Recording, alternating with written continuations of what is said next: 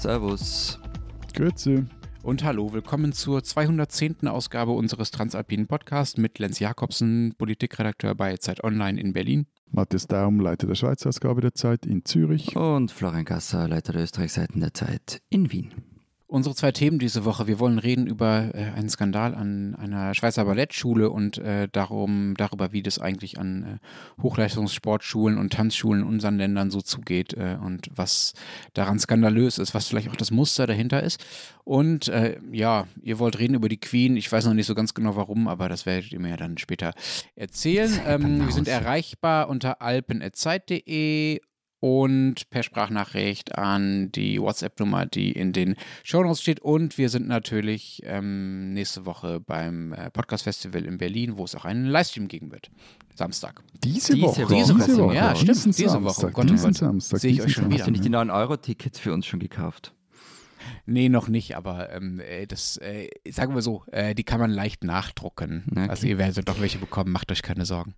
Ich, ich hätte ja lieber so ein Handtuch, um mir einen Platz dann zu reservieren irgendwo. Ich glaube, für Aber dich ist einer frei dort. ähm, apropos Podcast Festival, wir haben ja vergangene Woche ähm, dazu aufgerufen, dass uns Hörerinnen und Hörer eine Begründung schicken sollen, warum ausgerechnet sie die noch verfügbaren zwei Plätze auf der Gästeliste bekommen sollen. Ich weiß nicht, wie es euch gegangen ist. Ich war ehrlich gesagt recht baff, ähm, was wir da alles bekommen haben. Ähm, also Leute Vor allen Dingen innerhalb von wenigen Stunden. Ne? ja, ja. Also Leute haben uns ja geschrieben, dass sie sich am Mittwoch in der Früh mit Chips und Brezeln treffen, um gemeinsam die neue Folge zu hören. Und aber schön fand ich auch, Zitat, warum ich das Ticket für den Live-Auftritt gewinnen möchte, ist die Möglichkeit, Sie mit einem mir beim letzten Podcast-Festival gegebenen Versprechen zu konfrontieren, das Sie nicht eingehalten haben. Eine Recherche zu Straches Hund. Ja, ja, ich, ja, okay. Aber ihr wisst, dass die eh alle einpacken könnt, äh, weil die beste Begründung sowieso äh, war, ich habe meinen Sohn Lenz genannt. Wobei man musste fairerweise sagen, es war dann irgendwie wegen einem verstorbenen, oder nicht verstorben, weiß gar nicht mehr, Großvater, der so geheißen hat. Ähm, Jetzt mach doch, mach doch hier meine, mach doch meinen Erfolg nicht kaputt und schade Ey, meine wir, Eitelkeit. wir sind hier nicht. an, äh, nein, nein, wir sind hier zu, zu äh, sauberer Quellenarbeit verpflichtet. Äh, hübsch war aber auch, die letzten zwei Podcast-Festivals habe ich natürlich zu Hause vor dem Laptop verbracht und dabei tatsächlich meine Freundin kennengelernt. Ja, wobei, Das äh, sind auch so Geschichten, wo man nicht weiß, ob man mehr oder weniger wissen will. ja, na doch, ich will da schon mehr wissen. Ich will alle Details wissen. Ähm, aber der Verrückteste kam dann doch aus Österreich und darauf bin ich schon stolz, gell? Nämlich Clemens Wimmer aus Linz hat geschrieben, um meinem Enthusiasmus für euren Podcast Ausdruck zu verleihen und um das Thema Umwelt und Nachhaltigkeit zu bestärken, würde ich die für mich einzig wahre Reiseform wählen und mich mit meinen sieben Sachen aufs Radl schwingen. Ich plane die Abfahrt am Montagmorgen um fünf Tage und 800 Kilometer später als Belohnung euren Podcast live mitzuerleben. Der gute Mann hat auch noch einen Reisekumpel gefunden. Sie sind bereits unterwegs. Ähm, man kann die Tour auf Instagram verfolgen und ähm, wir freuen uns echt schon wahnsinnig auf ihn. Und wir schreiben, äh, wir schreiben den Instagram-Account auch nochmal in die Shownotes zum Verfolgen. Ja. Aber nochmals, die fahren jetzt 800 Kilometer mit dem Velo, um uns zu hören Genau, und zu also sehen. ich habe heute mit Ihnen gesprochen. Sie sind gerade in, in Tschechien und standen in einer Bushaltestelle, um sich vor strömendem Regen zu schützen. Aber Sie sind unterwegs. ich hoffe, Sie haben die Wechselkleider dabei. Aber dann, lieber Lenz, hat uns hier im Süden ja noch die Kunde erreicht, euer 9 Euro Ticket sei ein, ein bombastischer Erfolg. Pro Tag habe es nämlich übers Pfingstwochenende 700 Meldungen von Überlastungsstörungen oder Problemen von Passagieren gegeben und mehr als 400 Züge seien überfüllt gewesen. Es mussten Passagiere abgewiesen werden. Das sagen zumindest Gewerkschaft und Personalvertretung der Bahn. Ich freue mich schon megamäßig auf meine Fahrt nach Berlin. Ja, also ganz normales Pfingsten, ne?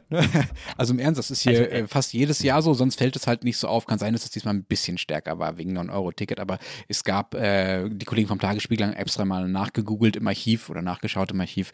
In jedem Jahr zu Pfingsten gibt es Schlagzeilen mit äh, Verkehrschaos wegen Pfingsten. Ich finde das ehrlich gesagt gar nicht so schlimm. Also ich hab gestern bin ich einmal quer durch Österreich gefahren und habe auch Verspätung gehabt wegen eines überfüllten Zugs und da wurden auch Leute gebeten auszusteigen. Das ist immer so an Feiertagen. Aber ich fand die Punks auf Sylt toll. Ja, das war irgendwie charmant, ne? Fand ich ja. auch. Lass uns mal zum ersten Thema kommen, nach diesem äh, sehr, sehr langen Vorgeplänkel. Matthias, deine Kollegin Barbara Achermann hat äh, vergangene Woche bei euch in der Zeit Schweiz etwas aufgedeckt. Erzähl doch mal, was ist da, was hat sie ans Tageslicht befördert? Genau, also auf einen Hinweis hin hat sie die fünf vergangenen Monate intensiv im Umfeld der Tanzakademie Zürich recherchiert. Die Tanzakademie oder kurz TAZ gehört zur Zürcher Hochschule der Künste. Das ist eine staatliche Ballettschule. Und dabei hat sie herausgefunden, dass dort systematisch Schülerinnen und Schüler erniedrigt, gemobbt und in die Magersucht oder die Bulimie getrieben werden sollen. So berichteten es ihr 13 Abgängerinnen und Abgänger der Schule. Und viele, die die Taz verlassen, die seien dann psychisch und physisch am Ende. Eben die jungen Menschen berichten von Essstörungen, Depressionen, Angstzuständen, Suizidgedanken. Manche von ihnen mussten auch in Kliniken eingewiesen werden oder sind noch Jahre später auf Antidepressiva angewiesen. Und vier von ihnen, also vier dieser Schülerinnen und Schüler, die stehen mit Name und Bild hin und erzählen in der Zeit Schweiz und auch auf Zeit Online ihre Geschichte. Und weil ich finde, dass dieser Mut gewürdigt werden soll, möchte ich hier jetzt mal diese vier jungen Menschen auch namentlich erwähnen. Das sind nämlich Anuel Müller, Noah Reber, Momo Stieger und Jemima Rose Dean. Ich habe diese Geschichte auch äh, mit äh, zunehmender Sprachlosigkeit, ehrlich gesagt, äh, gelesen. Das Heftigste steht ganz am Anfang. Äh, der Satz, der da äh, vielen Mädchen oder Frauen gesagt wurde, äh, und der lautete, du tanzt wie ein Stück Scheiße, das im Wasser schwimmt. Das ist bei mir besonders hängen geblieben, weil das so unglaublich übel ist. Äh, der Satz ist ja noch übler, heißt ja Scheiße, die im Meer gleitet. Also so diese Pseudopoesie macht ihn meines Erachtens noch grausamer. Und die vier Schülerinnen und Schüler, oder es sind vier Schülerinnen, erzählten Barbara dann auch, sie seien Umgebung gewesen von eben Jugendlichen, die wirklich unter Essstörungen litten. Viele hätten wochenlang kaum etwas gegessen. Das fand ich so der, der mit der krasseste Teil der Recherche oder hätten sich nach den Mahlzeiten übergeben. Und man habe genau gewusst, wer betroffen war. Man habe es gesehen und gerochen? Äh, warte mal, Matthias, ganz kurz. Also ähm, Geschichten über Misshandlungen an Schulen gab es ja in den vergangenen Jahren, Jahrzehnten immer mal wieder und sie sind alle, alle brutal und, und äh, schlimm. Aber an der Geschichte, ich habe die auch gelesen und es stockt einem der Atem dabei. Aber warum hat diese Zürcher Ballettschule, es hat bei uns hat sie was überall in den Medien, in Deutschland war sie in den Medien. Warum hat diese Geschichte so wucht? Also über was für eine Schule reden wir da eigentlich? Also ehrlich gesagt, ich wusste das auch nicht, aber die Tanzakademie Zürich, die gilt als eine der renommiertesten Schulen in ganz Europa, wenn nicht auf der ganzen Welt. Also die Schülerinnen und Schüler, die, die kommen da wirklich aus, aus, aus Asien, aus, aus äh, Amerika etc. nach Zürich und bewerben sich da. Also Barbara hat jetzt auch im Nachzug zur Recherche aus wirklich allen Erdteilen Reaktionen erhalten auf diese Recherche. Und der Punkt ist halt, wer es hier schafft, der schafft es in die besten Kompanien. Und ähm, das ist, glaube ich, also es ist ja auch eine Berufslehre hier. Und da hat 80 Prozent der, der Absolventinnen und Absolventen, Absolventen finden dann direkt einen Job. Und das ist für ein künstlerisches Fach extrem viel. Also wenn du, wenn du Theater studierst, Schauspieler, dann hast du mal da eine Rolle, vielleicht dort ein kleines Engagement. So. Aber die kommen telkel, aber auch Ausbildung, die meisten fix in einen Job rein.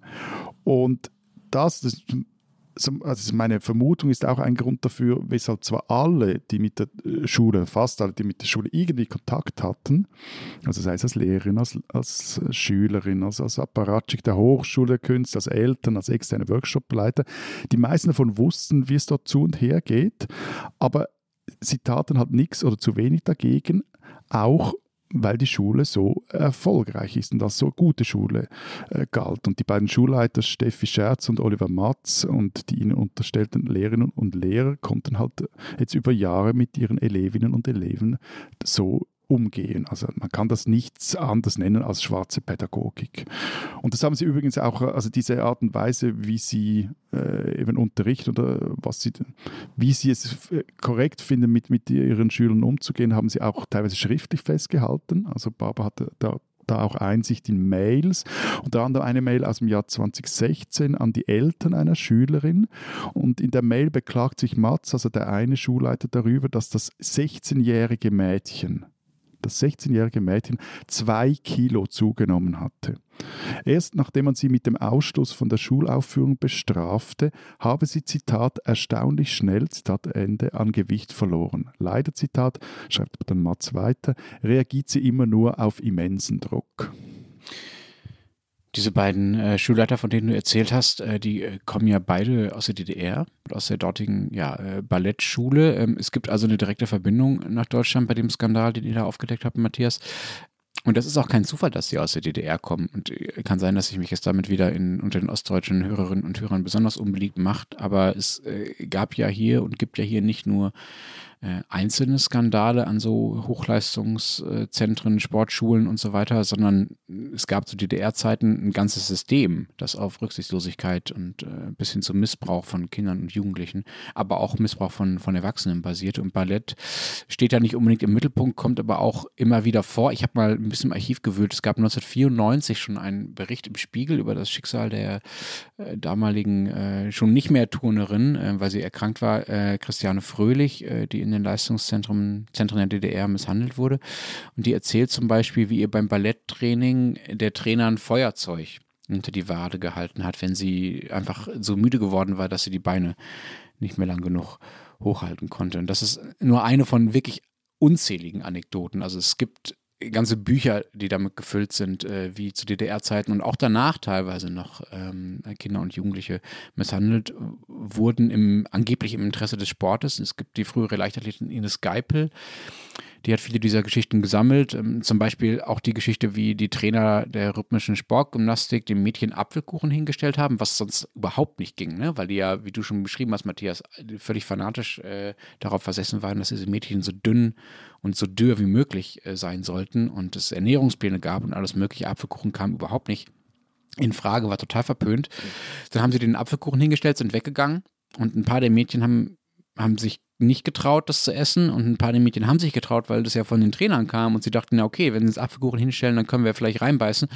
Ähm, ja, danach kamen dann die Trainer und haben die Mädchen zum Dauerlauf geschickt. Und zwar so lange, bis sie den Apfelkuchen vor Erschöpfung wieder auskotzen mussten. Das war dann die Lektion. Also das war einfach purer Sadismus als System. Und Kinder und Jugendliche wurden da als Menschenmaterial für sportliche Erfolge behandelt. Und äh, das perfide war eben, dass unter diesem Deckmantel des, ja, wir bringen euch zur Höchstleistung und dazu haben wir halt eigenwillige Methoden, aber wir erringen ja viele Medaillen bei Olympia und so weiter, dass unter diesem Deckmantel des sportlichen Ehrgeizes einfach jeder und jeder dieser Trainerinnen und Trainer seine eigenen persönlichen, üblen, sadistischen Gelüste einfach ausleben konnte. Aber, aber sag mal, ist das irgendwie aufgearbeitet worden bei euch? Ja, zum Glück schon. Und ich muss ja jetzt versuchen, so ein bisschen trennscharf zu bleiben zwischen der Doping-Geschichte der DDR, die es natürlich auch gibt und die damit völlig verwoben ist mit diesen, mit diesen anderen Formen von, von Misshandlungen und Missbrauch und äh, Mobbing. Darum geht es ja teilweise auch es gibt äh, diese Ines Geibel, von der ich gerade schon erzählt habe, die ist dann später Schriftstellerin geworden und war auch lange Vorsitzende äh, eines Verbandes äh, für Dopingopfer. Und sie und andere haben über Jahre diese Geschichten gesammelt und auch erstmal diese Schicksale öffentlich gemacht, also diese viele, vielen wirklich ruinierten Leben, körperlich ruinierten Leben, ähm, die da zu DDR-Zeiten zu verantworten waren. Es gab dann einen Entschädigungsfonds von der Bundesregierung in Höhe von 15 Millionen Euro das klingt erstmal viel, aber wenn man sich bewusst macht, dass das ja über Jahre und über Jahrzehnte ging und insgesamt äh, Hunderte, wenn nicht Tausende Kinder und Jugendliche äh, durch dieses System gegangen sind und davon betroffen waren, dann ist das äh, nicht so viel Geld und es ist auch schon lange aufgebraucht. Und dazu kommt halt, dass viele dieser DDR-Trainer und Trainerinnen dann danach einfach weiter Karriere gemacht haben. Also das ist ja nicht nur der, der Fall der äh, Schulleiterinnen und Schulleiter da aus der Schweiz, Matthias, sondern das sind ja auch ähm, viele Karrieren, die einfach dann im, im, im gesamtdeutschen äh, Sport weitergegangen sind und die dann auch immer wieder zu äh, ja, Skandalen geführt haben, von denen man zumindest annehmen kann, dass sie äh, auch dadurch mit entstanden sind, ähm, dass die Menschen, die da aktiv waren, halt in dem Milieu groß geworden sind und ihre Karrieren begonnen haben, in dem solche Dinge selbstverständlich waren. Nur ein Beispiel, es gibt am Stützpunkt Chemnitz, also wo es um Turnen geht, seit Jahren massive Vorwürfe des äh, psychischen und physischen Missbrauchs gegen die Leute, die da trainieren und auch gegen die Leiter. Darin ist unter anderem Gabriele Frese verstrickt, die hat dort auch schon in DDR trainiert, die ist da schon seit, seit 30, 40 Jahren aktiv. Sie soll unter anderem so lustige Dinge gemacht haben, wie Kindern verschreibungspflichtige Medikamente gegeben zu haben, damit die weiter trainieren können, trotz Verletzungen, ohne das vorher mit den Eltern abgesprochen zu haben. Ne? Aber das hat jetzt natürlich mit Ballett im engeren Sinne alles nichts mehr zu tun, sondern mehr mit Touren und mit anderen, sagen wir mal, Formen des, der Hochleistungskörperbewegung. Ähm, aber das äh, Prinzip, Leistung durch Misshandlungen steigern zu wollen, ist halt das Gleiche. Also eben, es gab ja bei uns in der Schweiz auch diese sogenannten Macklingen-Protokolle, die das Magazin des Tagesanzeigers hat das aufgedeckt vor nicht allzu langer Zeit. Da ging es um ähnliche Misshandlungsvorwürfe, die sich danach bestätigt haben gegenüber Trainerinnen von Kunstturnerinnen und rhythmischer Sportgymnastik am äh, eidgenössischen Trainingsstützpunkt, also diesem Hautsportzentrum in Macklingen oberhalb von Biel. Und da kam dann auch recht schnell recht viel äh, Zug in die Sache rein. Da hat sich auch die zuständige Bundesrätin, Sportministerin Viola Amherd, ins Zeug gelegt, dass man das äh, aufarbeitet und auch mit diesen Methoden aufhört. Beim Ballett ähnlich wie bei der Sportgymnastik und beim Kunstturnen kommt halt auch noch ein ästhetischer Faktor dazu, beim Ballett aber auch noch ein, so ein seltsamer kultureller Faktor. Also am meisten nachgefragt ist im klassischen Ballett nämlich nach wie vor so die Figur der kindlichen Fee. Also wenn man vor allem die, die, die Frauen anschaut, die, die sind alle gleich groß, gleich dürr, sehen gleich aus und, und haben so etwas, äh, oder erbringen eigentlich Spitzensportleistungen, aber mit Körpern, die total am Limit sind und nicht gegen oben am Limit, sondern eher gegen unten, also von, vom Gewicht her am Limit. Und weil die Männer selber auch nicht, auch eher Jungen ähneln, äh, müssen dann, oder heißt es zumindest, dass die, die Frauen dann so, so leicht sein müssen, weil sich sonst diese jungen Buben irgendwelche Rückenschäden holen, wenn sie da irgendwelche äh, Übung oder, oder, oder, Figuren tanzen, wo sie die, die anderen äh, aufheben müssen etc. Wobei es da auch Sportmedizinerinnen und Mediziner gibt, die sagen, hey, aber das kann man auch mit etwas mehr Gewicht und etwas mehr Muskeln. Diese kindliche Fee geht auch an der Taz, also diese Akademie in Zürich als oberstes Ideal und um ihr zu entsprechen, schreibt die Schulleitung den Jugendlichen auch einen Body Mass Index vor. Der muss zwischen 16 und 18 liegen und der, das wird beim ha Übertritt ins Hauptstudium vertraglich festgehalten, dass man den einhalten muss und äh, wurde an der ZHDK von den Vertrauensärzten der Schule auch so abgesegnet. Barbara Achermann, die die Geschichte recherchiert hat, hat dazu allerdings mit einigen Experten gesprochen die sagen alle klar, hey, ein, ein BMI unter 17 gilt selbst bei erwachsenen Profitänzerinnen als äh, besorgniserregend.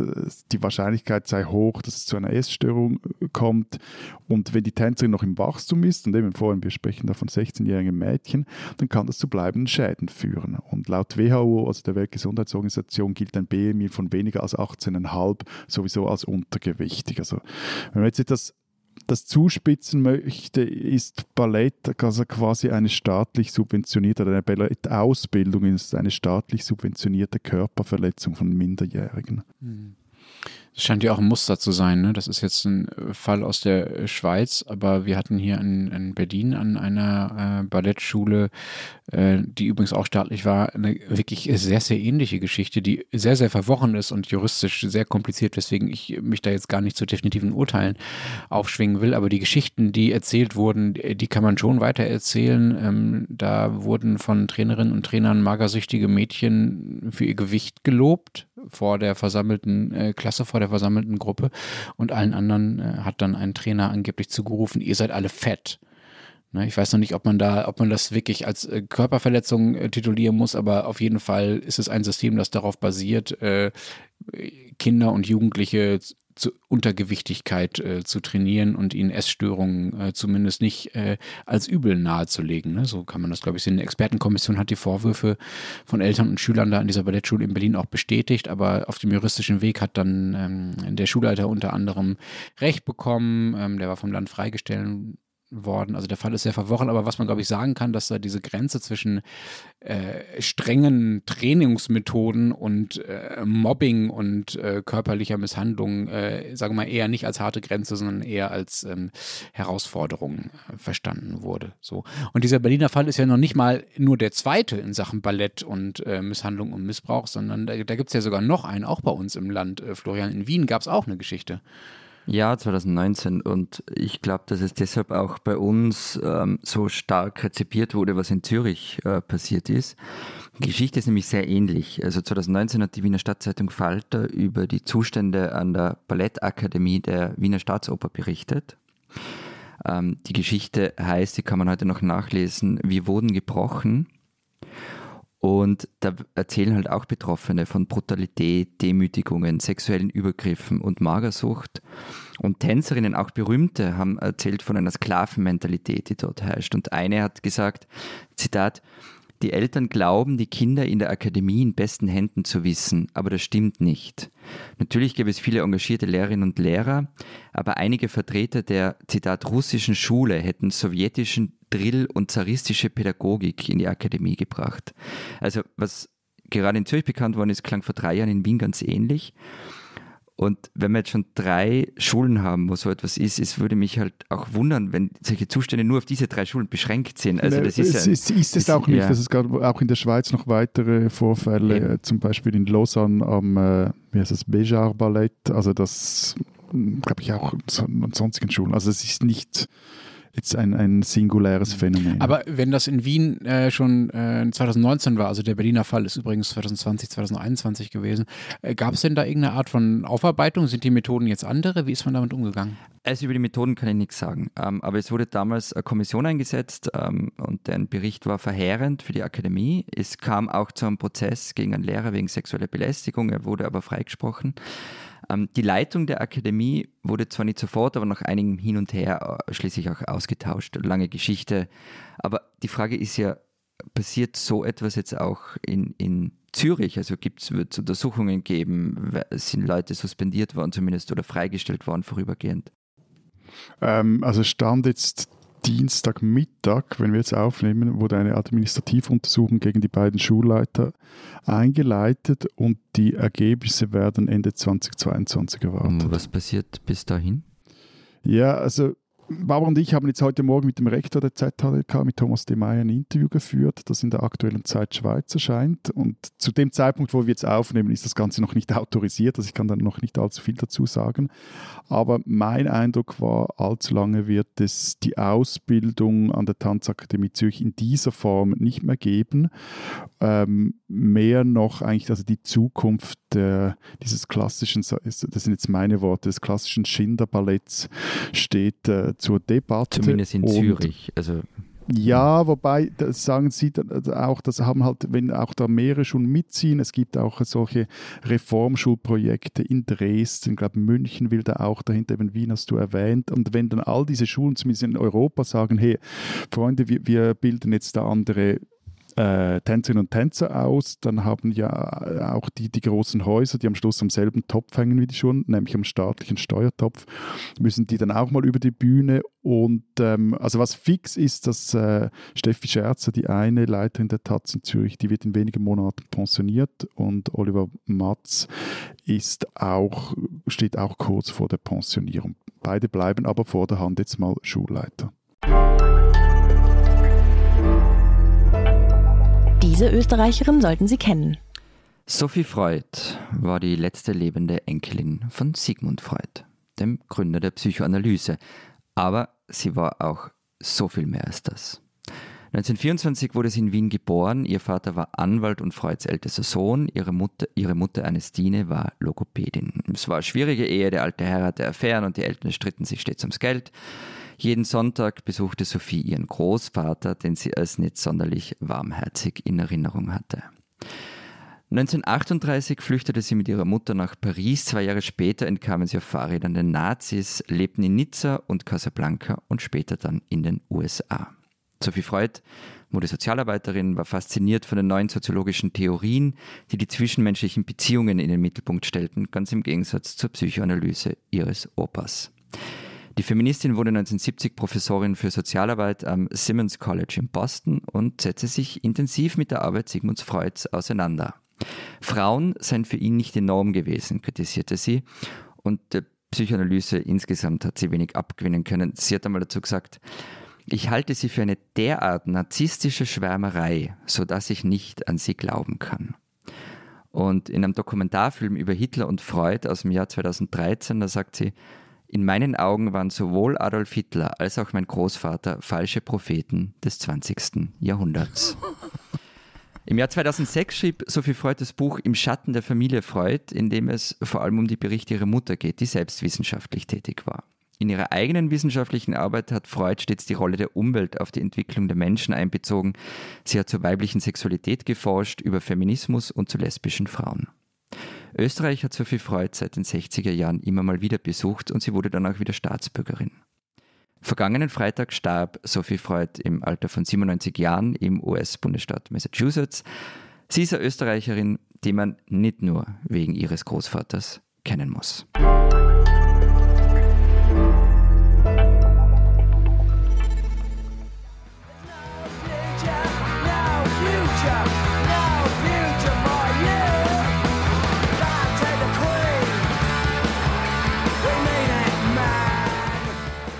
Okay. Herr Gasse und alte Also Musik. wir, wir bestätigen auch in dieser Folge äh, eine der goldenen Regeln dieses Podcasts, Ja. äh, dass Florian noch jede Gelegenheit nutzt, um ähm, Altherrenmusik äh, unterzubringen. Herzlichen Glückwunsch dazu, Florian. Danke. Ähm, hast, du, hast du das Wochenende mit den Sex Pistols, Pistols verbracht oder mit äh, dem Kronjubiläum der, der Queen? Oder, oder in einer 70s, 80s Disco. Ich möchte übrigens, ähm, das wird euch jetzt schockieren, auch Wu-Tang Clan ist mittlerweile Altherrenmusik, nur um auf vergangene Woche noch einmal zurückzukommen. Aber ihr habt völlig recht. Ein, ein, ein klassischer popkultureller Whataboutism. Ähm, was war die Frage, Lenz? Nix, nix, äh, lass uns gerne übers Wetter reden. Nein, ähm, äh, ihr wolltet gerne über die Queen reden. Ich nehme an, das habe ja auch ich, selbst ich mitbekommen, am Wochenende war so eine Art Thronjubiläum, 70 Jahre, glaube ich. Ähm, du hast also das Wochenende damit verbracht, äh, der Queen beim huldvollen Händeschütteln, Händewinken zuzuschauen.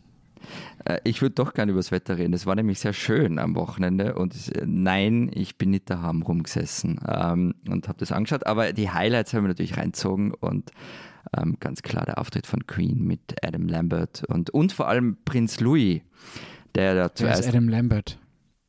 der Sänger von Queen. Ich dachte, das sei Freddie Mercury. Der ist tot. Und Queen tourt ja nach wie vor mit Brian May und Roger Taylor und eben singen tut. Ach Leute, ey. Sind wir schon wieder bei diesem Altherrenmusikthema gelandet? Schrecklich. Äh, Versuch doch mal, was anderes zu erzählen, Ja, Prinz Florian. Louis, kleiner Junge. Ähm, hab's den zumindest gesehen, der diese Grimassen gezogen hat und wie dann die Kampfjets herumgeflogen sind, ähm, sich die Ohren zugehalten hat. Fand ich super. Guter Junge. Okay, und also warum? also ja, süße, lustige kleine Kinder sind süß und lustig, aber äh, was, hast, was hat es mit dir und der britischen Monarchie auf sich, Florian? Ach, gar nichts in Wahrheit. Aber ich finde halt diese, diese ganzen Shows und ähm, auch, auch dieser Kult, der vor allem ums britische Königshaus ähm, gemacht wird in Großbritannien, das ist völlig aus der Zeit gefallen, aber irgendwie habe ich schon ein Faible dafür. Es soll nicht so oft sein, aber zwischendurch mag ich sowas.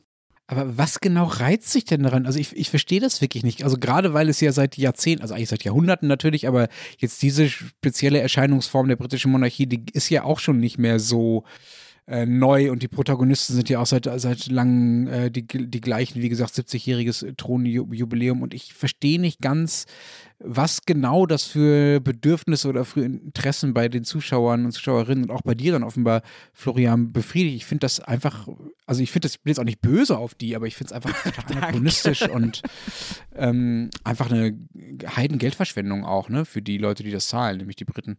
Du, du hättest halt lieber so ein, ein Kollektiv-Picknick und Kunstflugstaffeln und Star-Ensemble oder Altherren-Rock-Konzerte im, im Namen der Demokratie. Dann, dann wird es schon passen für dich, oder? Äh, nein.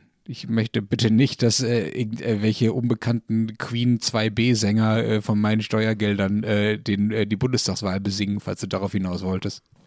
Die, die Scorpions, die die Bundestagswahl besingen. Oh Gott, nein, bitte nicht, bitte nicht.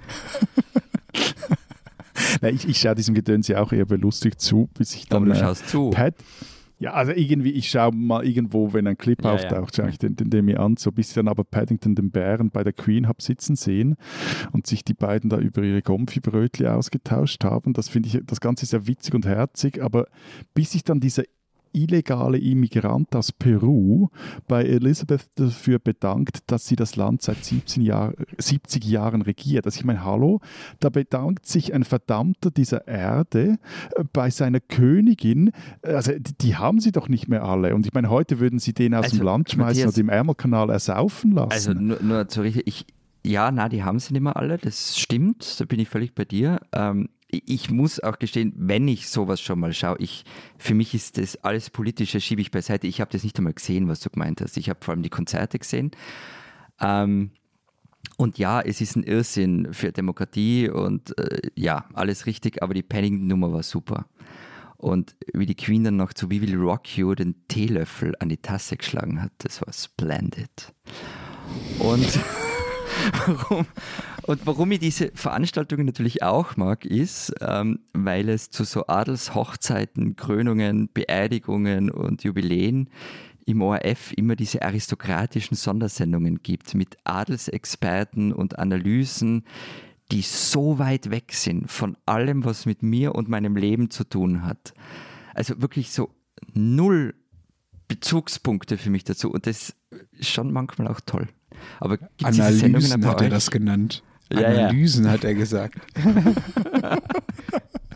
ja, bei uns gibt es auch so diese Art von Sendungen, aber ähm, die sind, sagen wir mal, in die Randbereiche der äh, Gesamtaufmerksamkeit verbannt. Das würde ich schon sagen. Also Rolf Seemann, Eggelbrecht und solche Geschichten. Das gibt es natürlich Noch alles. nie gehört. Aber ähm, ja, das ist so der deutsche Adelsexperte.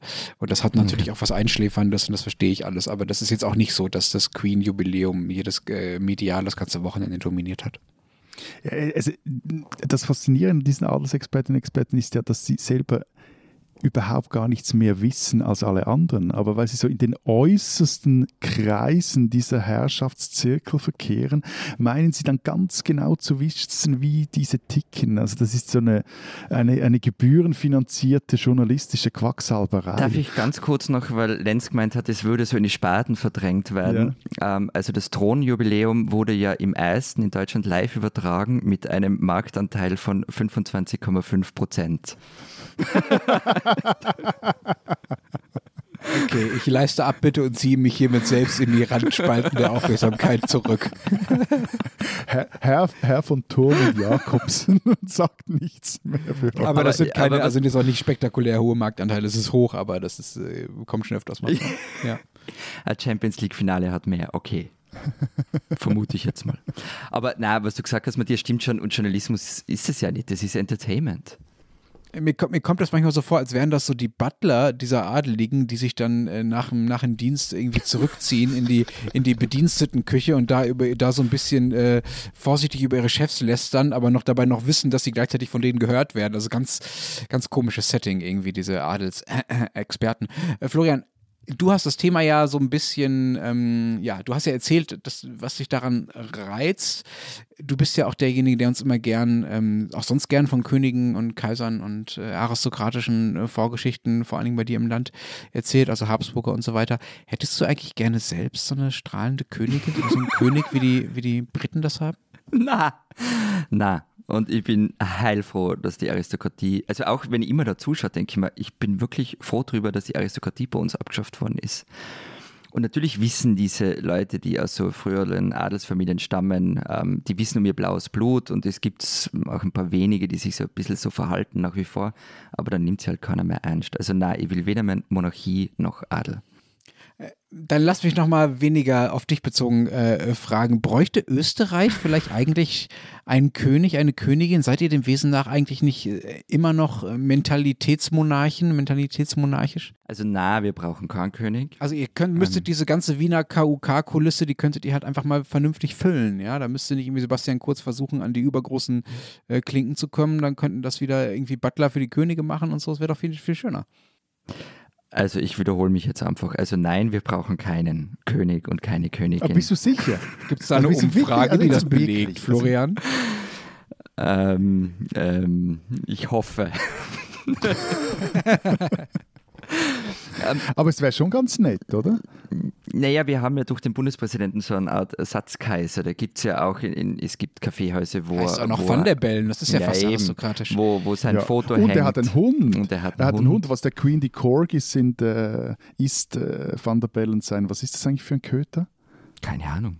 Aber auf jeden Fall, also die, die, die, die Bedingungen, wären, also es wäre eigentlich alles vorhanden. Alles und da. einfach, Alles. ihr müsstet wie so, ein- das ist wie so ein Grand Hotel, das irgendwie im Winterschlaf, äh, Dornröschenschlaf ist, ihr müsstet, müsstet da nur so die, die, die großen Laken wieder wegnehmen und 3, 2, 1 und los ging es wieder. Also, ihr habt schon einen Punkt. So ist es nicht. Gell? Also eben, wir brauchen keinen Kaiser mehr, aber ich habe das, also vom Wesen her, das kann man nicht so ganz abstreiten, das stimmt schon.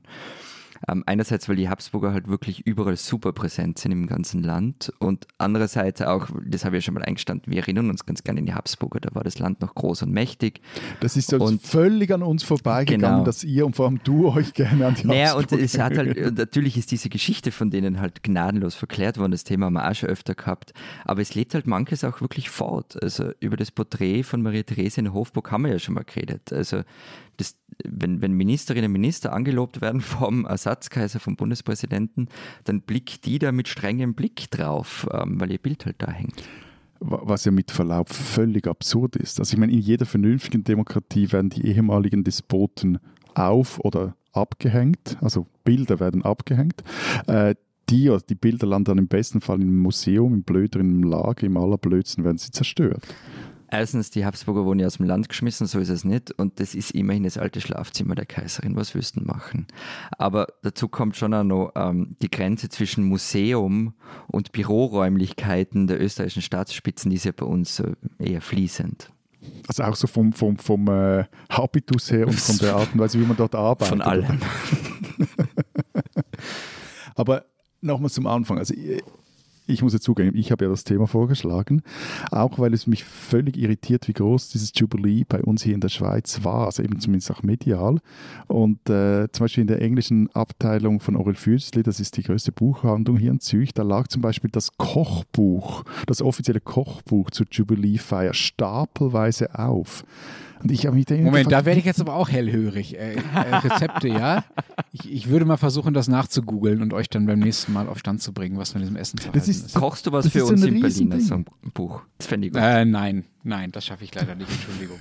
Wir haben nur 60 Minuten Zeit auf der Bühne, ich bin zu langsam beim Kochen. Nein, aber eben, wo- woher kommt diese Faszination? Und ich bin da etwas in die Archive gestiegen und äh, habe da Berichte gefunden von 1980. Das war das Jahr, als die Queen die Schweiz besuchte, also ganz offiziell ein Staatsbesuch. Und da sagte der damalige Bundespräsident Chevalat, Zitat, in diesen Augenblicken der Begeisterung brechen im Schweizer Volk die monarchischen Gefühle aus, die ihm sonst verwehrt sind. Also irgendwie kommt es mir vor, dieses Frauenzimmer Ähm, verdreht selbst und, und wir werden die Monarchisten, oder Har- wie? Eben, aber die, dieses Frauenzimmer verdreht selbst hartgesottensten Direktdemokraten den Kopf, weil, weil Chevalat war dann auch zum Beispiel ein erbitterter Gegner, war eigentlich ein Freisinniger, ein erbitterter Gegner de- des EWR äh, bei der Abstimmung 1992, wo es ja sehr viel um Souveränität etc. geht. Immerhin aber, damals war auf den bisher einzigen richtigen Arbeiter im Bundesrat verlassen, nämlich auf Willy Richard, Sozialdemokrat, gelernter Heizungsmonteur. Und der sagte nämlich damals, oder er schrieb in einer Rede, die dann vorab geleakt wurde, Zitat, ich mache keine Knickse. Dass so viele Schweizer die Heftli kaufen, in denen bis zu den Unterhosen alles beschrieben ist, was so eine Königin trägt, verwundert mich eher. Aber viele Leute interessiert das mehr als ihre eigene Verdauung. Dabei sind wir Schweizer doch Republikaner. Zitat Ende. Und in Basel, also dieser Besuch war damals, glaube ich, total so von äh, Polizei abgeschirmt, weil hatte, man hatte Angst vor RAF-Anschlägen und die äh, von Anschlägen der IRA. Und in Basel versuchten dann trotzdem 200 Linksautonome den Besuch der Queen zu stören mit dem sehr schönen äh, Slogan Mitmarschieren, Queen flambieren. Und da- da- das Allerlustigste fand ich dann aber das Fazit der Schweizer Botschaft in London. Die, die haben da dann telegrafiert, was da eben jetzt von diesem Besuch da übrig geblieben sei und so. Zitat, zusammengefasst erscheint das Bild der Schweiz in der britischen Presse als das eines wegen seiner Ruhe und seines Wohlstandes beneidenswerten, gerne selbstgerechten, knausigen, Klammer Hi- Entwicklungshilfe, oft schrulligen, in mancher Beziehung langweiligen, doch insgesamt liebenswerten verehrten Außenseiter. Ich finde das auch heute noch sehr zutreffend. ja, von der kann man vielleicht sagen, die Welt erkennt die Schweiz im Angesicht der Queen. Also sie war nur einmal bei euch, ja? In Deutschland war sie, äh, äh das wird mir jetzt wieder als Angeberei ausgelegt, äh, viermal. Nö, ähm, das ist total mies. Sie hätte zehnmal bei euch sein müssen. Ja. Ihr habt die schlechtere ja. Quote. Bäh. Das stimmt, ja. Also ihr habt echt gut abgeschnitten. Queen also interessiert sich irgendwie da eine, da, eine, da eine intensivere Nähe zu haben. Ähm, auch so gefühlt äh, zu äh, Queen und zur Monarchie. War, darf, darf ich jetzt sagen, sie war anschließend an dem Besuch in der Schweiz auch noch in Liechtenstein. Also die haben, glaube ich, die beste Quote in dem Fall. Wusstet ihr eigentlich, dass über diese Besuche gar nicht die Queen selbst entscheidet? Also die kann natürlich Einfluss nehmen und muss Zeit haben und so weiter, aber das wird von, von der Regierung entschieden. Also die Regierung sagt, was die Queen für Staatsbesuche zu machen hat. Natürlich in Absprache mit ihr, aber das ist nicht nichts, was im, in den Palast, Palästen entschieden wird. Äh, spricht auch dafür, wie sehr das einfach nur noch Kulisse ist, was da stattfindet. Jedenfalls war die Queen äh, damals 2015, das war der letzte Staatsbesuch ähm, in Berlin unter anderem, aber auch in Frankfurt wo sie dann so zur Paulskirche gefahren wurde. Paulskirche ist diese Kirche, wo so die erste, äh, sagen wir mal, Formform von oder die erste Form des deutschen Parlaments äh, getagt hat oder gegründet wurde. Also gilt so ein bisschen als Wiege der deutschen Demokratie. Und dann hat er auf diesem Platz vor der Paulskirche hat dann so ein Kinderchor für sie gesungen, die Gedanken sind frei, was ich schon mal sehr schön finde. Und äh, viele Frankfurter und Frankfurterinnen hat, haben ihr dann so zugejubelt. Und ähm, der Spiegel schrieb dann über diesen Besuch in Frankfurt und ich glaube auch stellvertretend für diese ganze Reiche, für diese ganze Reise sehr äh, schön lakonisch. Mehr ist nicht passiert, aber es ist hübsch anzuschauen. So, völlig richtig. Genau so ist das alles. Ähm, Was jetzt in, mal bei euch? Ja, ja, öfter als in Deutschland. Also einmal. Ähm, also Verhältnis. 1969. Oh, auch nur für, ich glaube, fünf Tage oder so. Und da ist sie durchs halbe Land getingelt. Und äh, da erzählen ähm, ältere Semester, die das miterlebt haben, erzählen aber bis heute mit strahlenden Augen drüber, äh, wie, die, wie sie die Queen in Wien, Salzburg oder Innsbruck erlebt haben. Und die Hotels brüsten sich bis heute damit. Manche haben eigenes Geschirr angeschafft für diesen Queen-Besuch und solche Sachen.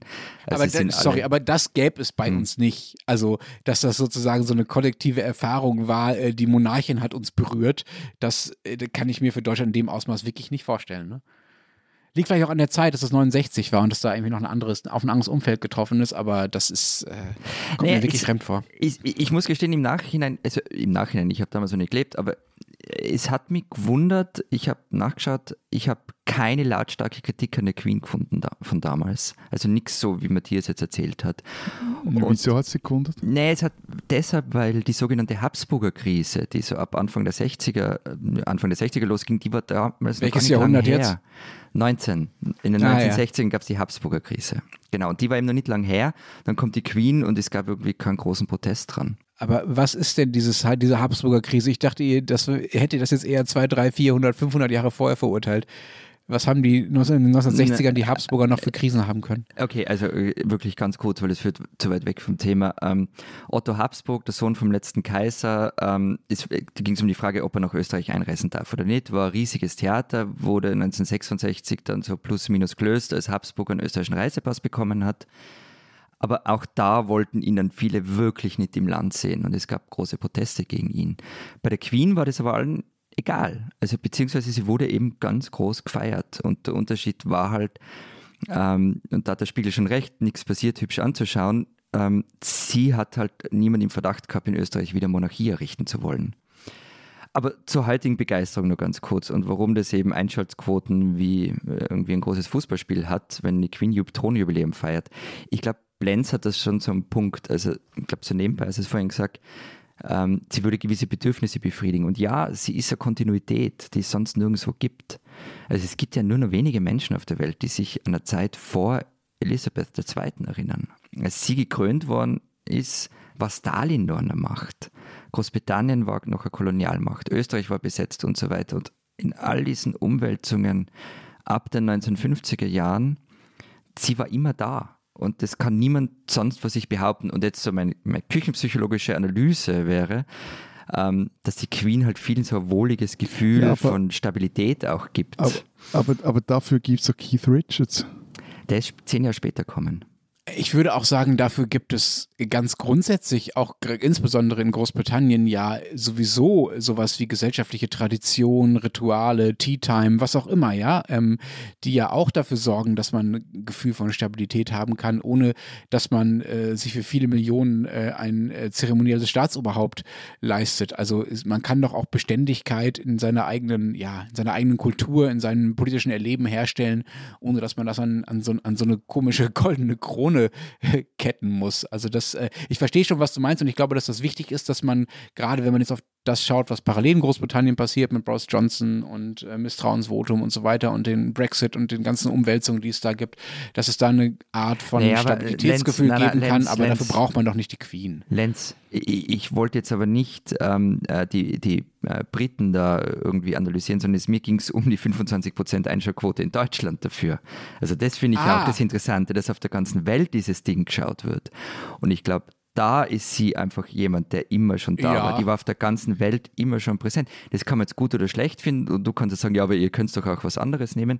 Eh, die Queen zählt ja, halt also ich habe hab mich ja schon disqualifiziert äh, und offenbar äh, sind die Deutschen da in Teilen äh, mindestens so ein Viertel anderer Meinung als ich. Aber andererseits, also wir kriegen das mit den Dynastien und mit den äh, langen Herrschern auch schon ganz gut hin. Also ich sage nur 16 Jahre Merkel, 16 Jahre Kohl, ne? Oh, aber vielleicht geht es der Queen auch wieder Formel 1. Nämlich äh, seit sie auf Netflix ist, ist sie ein, wieder ein globaler Hit. Die war doch davor auch ein globaler Hit. Wäre jetzt noch eine gute These. Okay, fair enough. Die spinnen, die Österreicher. Lieber österreichischer Fußballbund, da überlassen wir, also wir Deutschen euch äh, schon einmal unseren äh, super tollen Erfolgstrainer, Manager, überhaupt alles, Supersportchef Ralf Rangnick, der erst äh, euer Red Bull über Jahre und Jahrzehnte äh, in Deutschland und anderswo aufgebaut hat, dann bei Manchester United war und äh, sich jetzt dazu herablässt, eurer Nationalmannschaft etwas internationalen wir das sagt, Glanz zu verleihen. Matthias, also wir das, äh, diese Worte. Vor allem, weil er sowas von nichts von Rangnick hält, aber ja, wurscht. Ja. echt dieses Viereinhalb Jahre Erfahrung im Gasser ärgern zahlen sich endlich aus. Jedenfalls, Ralf Rangnick ist jetzt Trainer der österreichischen Nationalmannschaft. So, hat jetzt gerade sein erstes Heimspiel gehabt und ja, was soll man sagen? Die Österreicher haben es ihm leider ziemlich verhunzt. Nicht nur, ähm, dass sie äh, bei 2 zu 1 verloren haben gegen Dänemark, also 1 zu 2. Nein, ihr habt ihm auch erstmal einen äh, ordentlichen Stromausfall gegönnt, pünktlich zum geplanten Anpfiff, abends um 8. Es gab dann zwar noch ein bisschen Licht im Moment, Stadion, Moment, aber Moment, Moment, äh, Lenz, äh, Sie haben übrigens das Spiel davor gegen Kroatien, also das erste Spiel von Rangnick, äh, hat Österreich gewonnen. Das war dir jetzt wichtig noch unterzubringen. Ja. ja. Gut, herzlichen ja. Glückwunsch dazu. Ändert nichts daran, dass äh, der Strom ausgefallen war in Wien im Stadion und ähm, ja. nicht gereicht hätte für die Fernsehübertragung. Man musste dann mit äh, 90 Minuten ähm, Verspätung anfangen. Die Spieler haben sich dann auf dem Rasen mit so ein paar Turnübungen warm gehalten und die Zuschauer äh, haben bewiesen, dass sie in der Lage waren, die Taschenlampenfunktion an ihrem Handy einzuschalten. Also alles ganz toll und heimelig in Wien. Als das Spiel dann gegen Mitternacht endlich äh, vorbei war und Österreich verloren verloren hatte, ja, da ging es erst richtig los, da versank nämlich ein Däne im Mittelkreis. so mit beiden Beinen bis zum Unterschenkel 30 Zentimeter tief steckte Skoff Olsen, heißt dieser Mensch, Flügelstürmer, glaube ich, oder zumindest Außenspieler, äh, im Rasen fest. Äh, ja, keine Ahnung, wie dieses Loch da hingekommen ist. Die Dänen standen einigermaßen äh, staunend davor und versuchten sich da, da wieder rauszuziehen und konnten es irgendwie nicht, gar nicht fassen. Die Österreicher waren schon auf dem Weg in die Kabinen. Ähm, vielleicht haben sich auch die äh, dänischen Spieler ausgemalt, was passiert wäre, wenn sie nicht äh, beim lockeren Schlendern nach Abpfiff, sondern beim Vollsprint äh, während des Spiels da reingetreten wären. Das hätte ganz schön üble Verletzungen geben können, Beinbrüche und ähnliche Späße. Der österreichische Fußballbund äh, hat dann bisher nur in aller Ruhe äh, erklärt, die genauen Umstände Umstände sind in Abklärung. Ein Zusammenhang mit den schweren Regenfällen der vergangenen Nacht wird vermutet auch etwas, was Ihnen vielleicht vor dem Spiel hätte einfallen können, dass man dann den Rasen mal auf äh, solche Wasserlöcher überprüft. Äh, ihr habt jetzt jedenfalls bis Ende der Woche Zeit, liebe Österreicher, eure Stromkabel zu checken, nochmal zu gucken, ob alles richtig eingestöpselt ist, die Energieversorgung zu sichern und die, das Loch zu stopfen im Mittelkreis eures Stadions, vielleicht auch den Rest des Spielfeldes mal in Ruhe abzusuchen nach solchen Löchern. Und dann Tore, am Freitag. Tore, halten die Tore. Genau, die, an, einmal an den Toren ruckeln wäre auch so eine Empfehlung von äh, gerade von Experten mit äh, Dortmunder Hintergrund.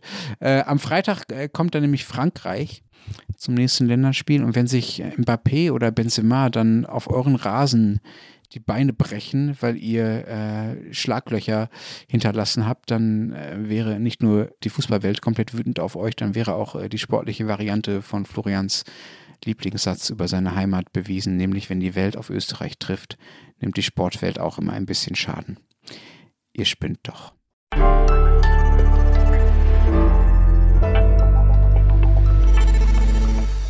Das war's diese Woche bei uns im Podcast. Was steht in der Zeit Schweiz, Zeit Österreich noch? Ich nehme an, das Interview, Matthias. Genau, wir haben äh, noch diese Recherche und das Interview mit dem äh, obersten Chef der ZHDK, also auch der Tanzakademie Zürich, mit Thomas Mayer. Wir haben einerseits ein Interview mit Matthias Hutter, den Obmann des Vereins für Informationsfreiheit, nämlich zur Frage, warum Österreich als einzige europäische Demokratie das Amtsgeheimnis noch im Verfassungsrang hat und was es jetzt eigentlich bräuchte, damit Österreich in sämtlichen Transparenz-Rankings nicht mehr auf dem letzten Platz ist. Und dann haben wir noch auf dem Alpenporträt ein Stück von Brigitte Wenger, erscheint auch in der Schweiz. Und da geht es um die Frage, warum Österreicherinnen die Schweizer Alpsaison retten werden oder jetzt schon retten. Und die Schweiz wiederum will, dass die Alpsaison UNESCO-Weltkulturerbe wird. Und wenn Sie wissen wollen, was jenseits der Alpsaison in äh, Deutschland sonst noch so los ist, dann lesen Sie den Rest der gedruckten Zeit oder natürlich Zeit Online. Wir ja, sehen uns vielleicht oder hoffentlich am Samstag in Berlin beim Zeit Online Podcast Festival oder im Livestream. Äh, ansonsten hören wir uns dann mit der Folge von diesem Podcast Festival nächste Woche Mittwoch wieder. Bis dahin sagen wir. Wir denken. Adieu. Und tschüss.